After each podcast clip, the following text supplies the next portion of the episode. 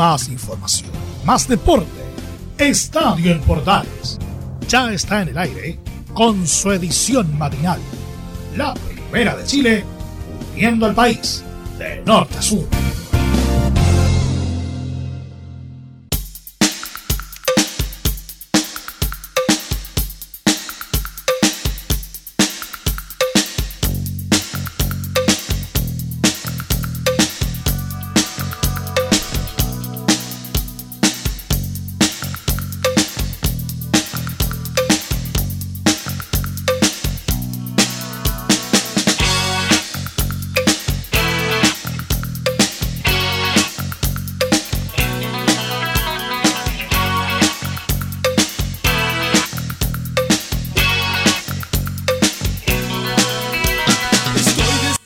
Así como están desesperados los de Wander, arrancamos el día. Ah, uy, sí. Todo lo que pasó en Wonders en tan poco tiempo, ¿ah? Se fue a Astorga, llegó eh, Moisés Villarroel, después desapareció Moisés Villarroel, ahora llegó Garcés, Dios me libre. ¿eh?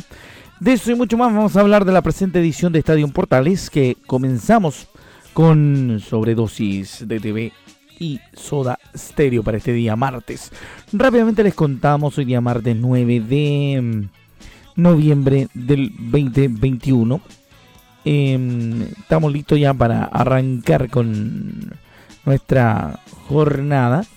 Y les vamos a contar, entre otras eh, noticias, por supuesto, novedades de la selección, porque Víctor Dávila fue nominado a la selección. También hay novedades con Gabriel Suazo, que fue convocado de emergencia. De eso y mucho más hablamos en la presente edición de Estadio Portales, que arrancamos con Soda Stereo.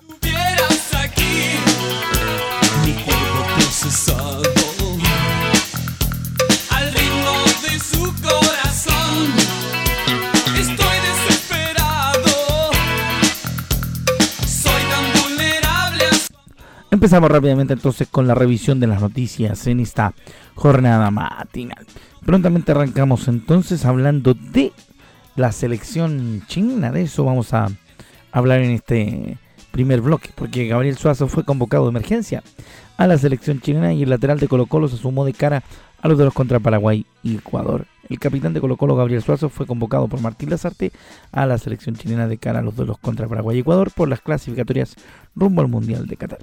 Así lo informó mediante un comunicado la Federación de Fútbol de Chile, por lo que Suazo se suma a la, a la citación de Víctor Dávila, que también se sumó este lunes al listado que vuelve a tener 26 jugadores.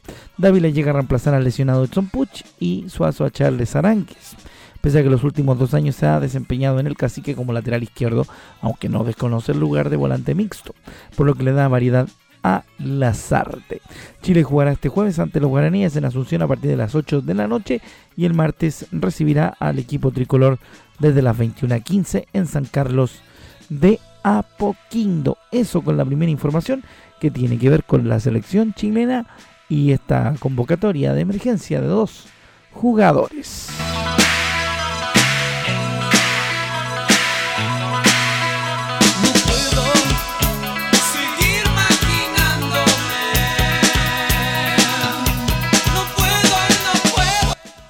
Se está jugando una fecha y una fecha fundamental, una fecha muy importante, pero hay un equipo que tiene noticias de todos los colores y de todos los tamaños. Como decíamos en, los titulares, una telenovela está viviendo Santiago Wonders, porque no va Moisés Villarroel, ya que Jorge Garcés fue oficializado como técnico de Santiago Wonders.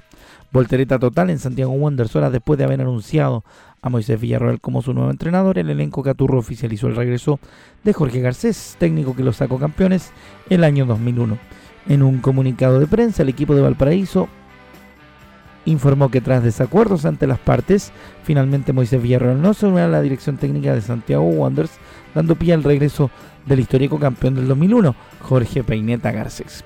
Jorge Garcés será el encargado de asumir los desafíos deportivos del equipo de cara al 2022, liderando la Operación Retorno, perdón, bajo la consigna de, devolver al decano al sitial que se merece dentro del fútbol chileno, sentado desde ya las bases del proyecto deportivo e institucional del club para el próximo año, agrega el comunicado.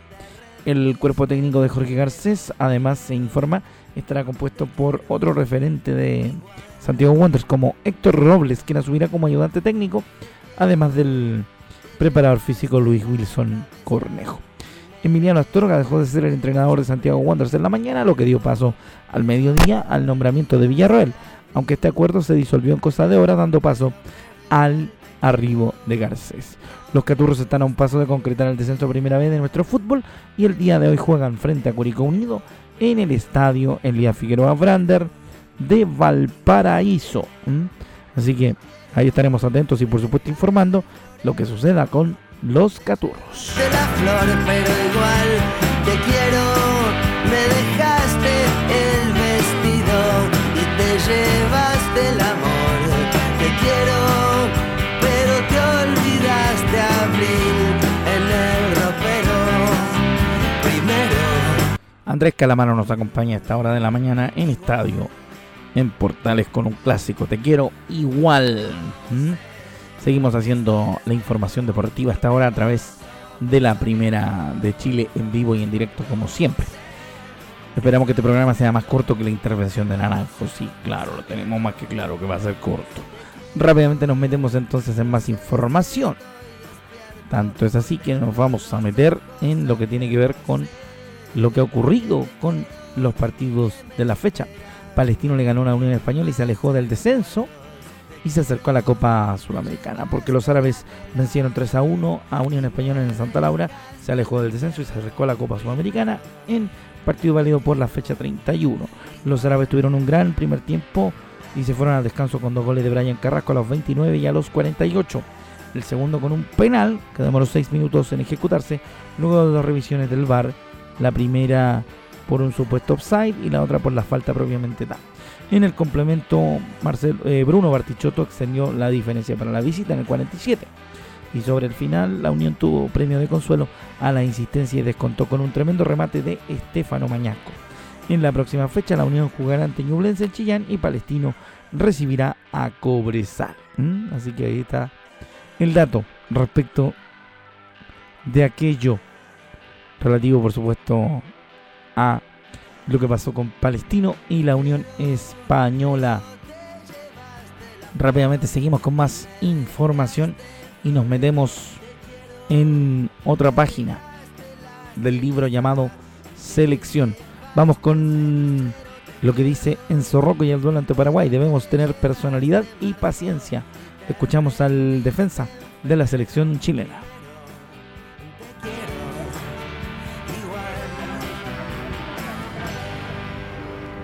Bueno, como, todas las selecciones de, Sudamérica, van a ser rivales demasiado difíciles de, contrarrestar, que se están jugando su opción también para poder clasificar, para cumplir el objetivo de llegar al Mundial y, como ha sido la tónica en, esta eliminatoria, va a ser un partido, van a ser partidos muy parejos. Paraguay eh, buscará bastante el juego aéreo, que es uno de sus fuertes. ¿Cómo trabaja la defensa en ese eh, bueno, recordando ya el partido que jugamos hace poco con ellos, creo que lo contrarrestamos súper bien teniéndole el balón. Creo que eh, también impartiendo la iniciativa de juego para así evitar esos balones que, ellos suelen eh, usar bastante por, la vía aérea. Así que esperemos que tengamos esa misma tónica, tengamos esa misma personalidad y paciencia para tener el balón, para hacernos cargo de ello y, así contrarrestar su fuerte. La verdad que muy bien, es un campeonato que ya he jugado, el club también, es lo que me sirvió mucho para la adaptación. Eh, me he sentido muy bien, creo que he hecho eh, en parte en estos 10 partidos que he jugado un rendimiento eh, bueno, así que esperemos que ahora a, mediados de, este mes podamos construirlo también con puntos para así poder estar más tranquilos en la posición y, y seguir jugando, que es lo importante. Bueno, ahí estaba entonces eh, lo que plantea el defensor de la selección chilena de cara a esta fecha clasificatoria importante que esperamos obviamente de buenos eh, réditos a la selección chilena y por supuesto tengamos buenas noticias en lo que a resultados refiere y podamos conseguir los puntos eh, que tanto se necesitan buscando la clasificación a la Copa del Mundo. ¿ah? También en el tema selección vamos a escuchar declaraciones de Claudio Bravo tras eh, su partido obviamente en el fútbol inglés en el fútbol español me da, me da por el fútbol inglés usted sabe la costumbre vamos a ir con las reacciones del Real Betis que perdió ante Sevilla pero escuchando solamente a a Claudio Bravo. Llevamos mucho tiempo sin, sin, encadenar a lo mejor una semana como la que hemos, la que hemos tenido. Creo que esta, esta semana nos tiene que servir un poco para, para apretar, para volver renovado al, siguiente tramo y aspirar a lo máximo. Creo que nosotros somos conscientes de lo que queremos, tenemos que apretar más que nunca y hacer que esta semana negativa que tuvimos nos sirva para lo que viene más adelante. Ahí está entonces lo que dijo Claudio Bravo, el arquero del Betis, que además se prepara y vienen ya de camino para llegar dentro de las próximas horas a nuestro país para integrarse a la selección chilena. En Universidad de Chile hay un par de cosas por ahí que vale la pena mencionar, entre ellas las declaraciones de Tuto de Paul en el post partido más allá de lo que pasó con el VAR, esto es un problema nuestro y vamos a pelearlo hasta el final por la situación de la Universidad de Chile.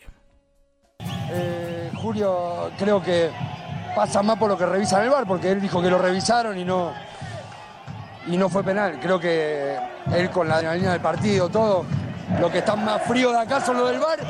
Pero bueno, te repito, esto, este problema es nuestro, no, no, hacemos cargo a nadie. Nosotros subimos la responsabilidad, vamos a dar pelea hasta el final. Acá cuando no gana dos partidos seguidos es dramático.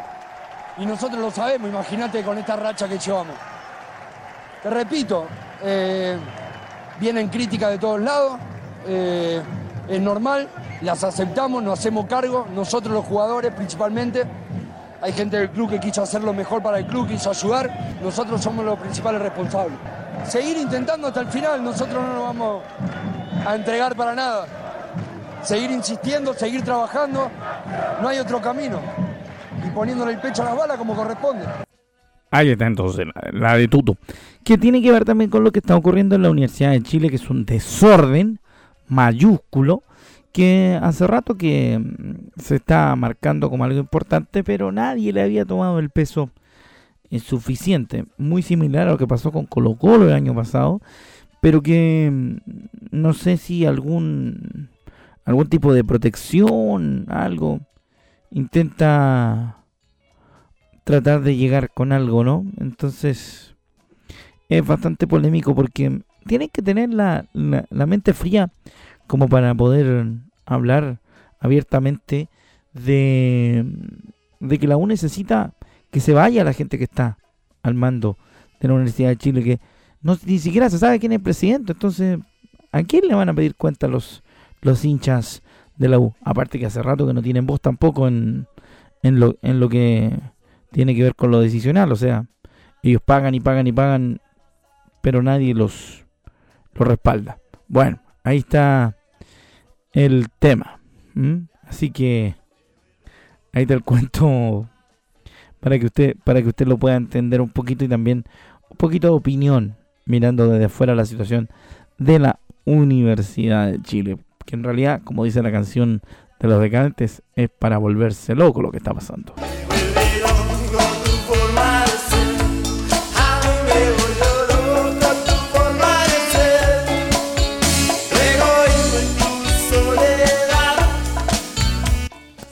Segunda mitad del estadio en Portales de hoy. Rápidamente nos metemos en lo que tiene que ver con otras cosas. Por cierto, eh, Recoleta logró el ascenso a la primera B. El cuadro de la región metropolitana jugará en la segunda categoría del fútbol chileno tras consagrarse campeón de la segunda división al derrotar a, Santiago, a San Antonio Unido por la fecha 20 y alcanzó el primer ascenso de su historia a la primera B del fútbol chileno.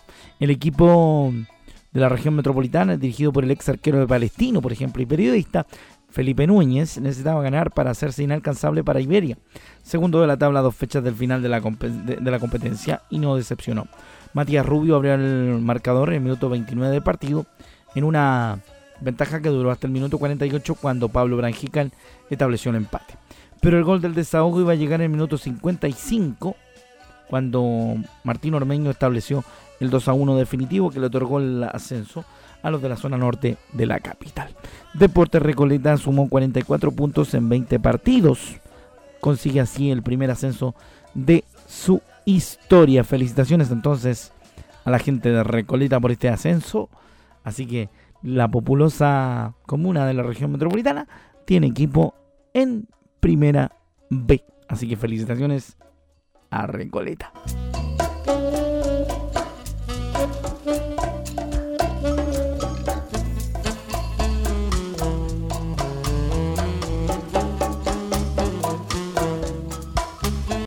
Seguimos haciendo Estadio Portales en esta edición de día martes. Rápidamente les contamos dentro de la información que tenemos que es bastante, pero el tiempo nos apremia. Colo Colo por su lado tiene también opiniones y situaciones respecto al campeonato. Fíjese que me quedo con lo que dice Gustavo Quinteros, que dice que este es un campeonato que, que no es natural, que está desvirtuado. Lo escuchamos en Estadio Portales. Es un campeonato que no es natural, que está desvirtuado, que puede suceder, puede suceder que a lo mejor que el campeón sea un equipo que tenga suerte con los contactos estrechos, que, o que le toque jugar contra equipos que tienen muchos contactos estrechos, o, o que no haya sufrido esas cosas, y no tal vez el mejor equipo, ¿no?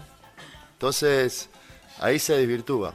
Y no solamente en la parte alta, sino en la parte baja también, porque vos podés tener lamentablemente algún contagio como existe en el país, como existe en el mundo, y, si tuviste la suerte de no tener contacto estrecho, bueno, está todo bien, pero si te meten más de 100 o, 20, ¿cómo haces? Es difícil competir de esa manera, ¿no? Entonces, por eso en ese, en ese sentido, y es una opinión mía, yo creo que no se deberían haber jugado esos partidos donde hay mucha ventaja deportiva o hay ventaja deportiva. Y señor Quintero, pregúntele a Curicó Unido que jugó dos partidos con plantel desvirtuado y no salió a quejarse. ¿eh? Salió a jugar con lo que tenía, incluyendo un partido donde ni siquiera pudo presentar suplentes. Hacer ese reclamo simplemente ser un mal bicho. A usted lo salvaron el año pasado.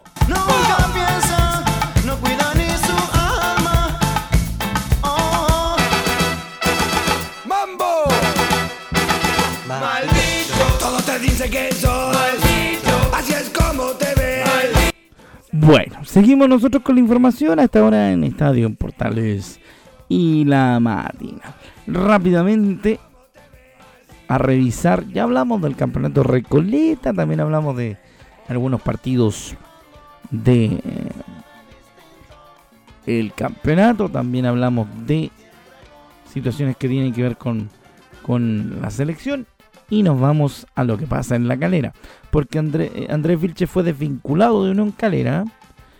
Porque el delantero fue desvinculado del equipo cementero luego de casi no ver acción en la segunda rueda del campeonato por una lesión y problemas y problemas personales. Según informó el medio calerano Efecto Cementero, Vilche tuvo una recuperación muy lenta de un desgarro que lo, que lo aquejó desde el pasado 25 de agosto en la fecha 18 del torneo, debido a que factores extrafutbolísticos lo perjudicaron. Durante las últimas semanas el Ariete estaba físicamente apto para jugar, tal como lo indicó Francisco Meneghini en una conferencia de prensa, pero justamente estos problemas lo tenían fuera. Durante los últimos días no participó del trabajo con sus compañeros grupales y pese a que la institución estaba tratando de ayudarlo, finalmente se optó por rescindir su contrato. Vilche marcó 22 goles, 15 en 2020 y 7 en 2021. Tres de ellos fueron entre Copa Sudamericana y Libertadores. Cosas raras siguen pasando en la carrera, aparte de lo que pasó el fin de semana, que perdió extrañamente frente al equipo de Huachipato, que parece que mandó un maletín a la calera.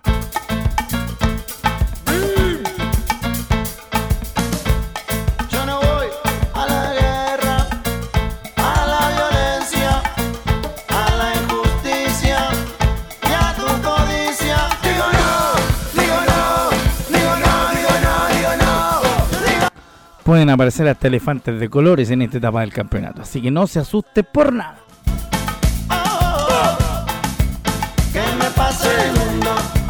Vamos entonces con más información. Nos metemos en el poli para terminar nuestro programa del día de hoy. ¿Mm? Vamos a terminar con polideportivo para darle la tónica habitual a este estadio en Portales. De Gabardo y su historia y ganó su primera etapa en su primera etapa en un rally internacional. El hijo de Carlos venció en la tercera ronda del Rally de Túnez. La primera victoria en una etapa internacional de rally logró este lunes al chileno Tomás de Gabardo al imponerse en la fase 3 del Rally Cross Country de Túnez, quedándose con el tercer lugar de la clasificación general en una competencia que cuenta con 8 etapas y un total de 2.365 kilómetros. No fue un comienzo fácil para el piloto de 22 años, pues al final de la jornada 2 del domingo fue informado de una hora de penalización por saltarse dos waypoints, lo que fue un fuerte golpe. Durante horas estuvo como tercero de la etapa y segundo en la general. Pese a la penalización que lo puso en el quinto puesto de la etapa 2 y en el sexto lugar de la general, salió a buscar un buen resultado este lunes, consiguiéndolo al final del trazado, luego de alcanzar a los punteros y pudiendo marcar en todos los waypoints en esta competencia tienen un radio de aprobación de 50 metros. El deportista de Huelquen registró en Sarguilane para los 230 kilómetros de especial 3 horas 24 minutos y 47 segundos. En la clasificación general lidera el belga Genbach de KTM con 8 horas 47 minutos y 43 segundos.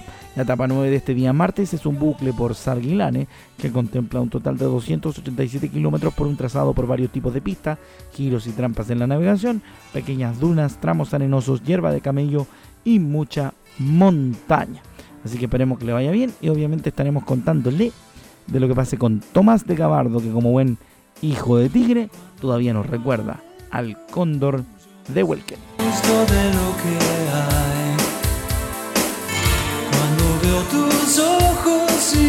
estás. Si mis lágrimas de amor te alejan cada vez más. Bueno, junto a Charlie y Pedro Aznar cerramos nuestra edición de hoy de Estadio en Portales en la versión matinal. Su amigo Rodrigo Jara junto a nuestro encargado de material y de todas las impresiones que hemos escuchado, el señor eh, Laurencio Valderrama, nos despedimos hasta la próxima de Estadio Portales. Atentos porque la fecha continúa y la información estará en la primera de Chile. Nos volvemos a encontrar a partir de las 13 en otra edición de Estadio Portales. Buenos días.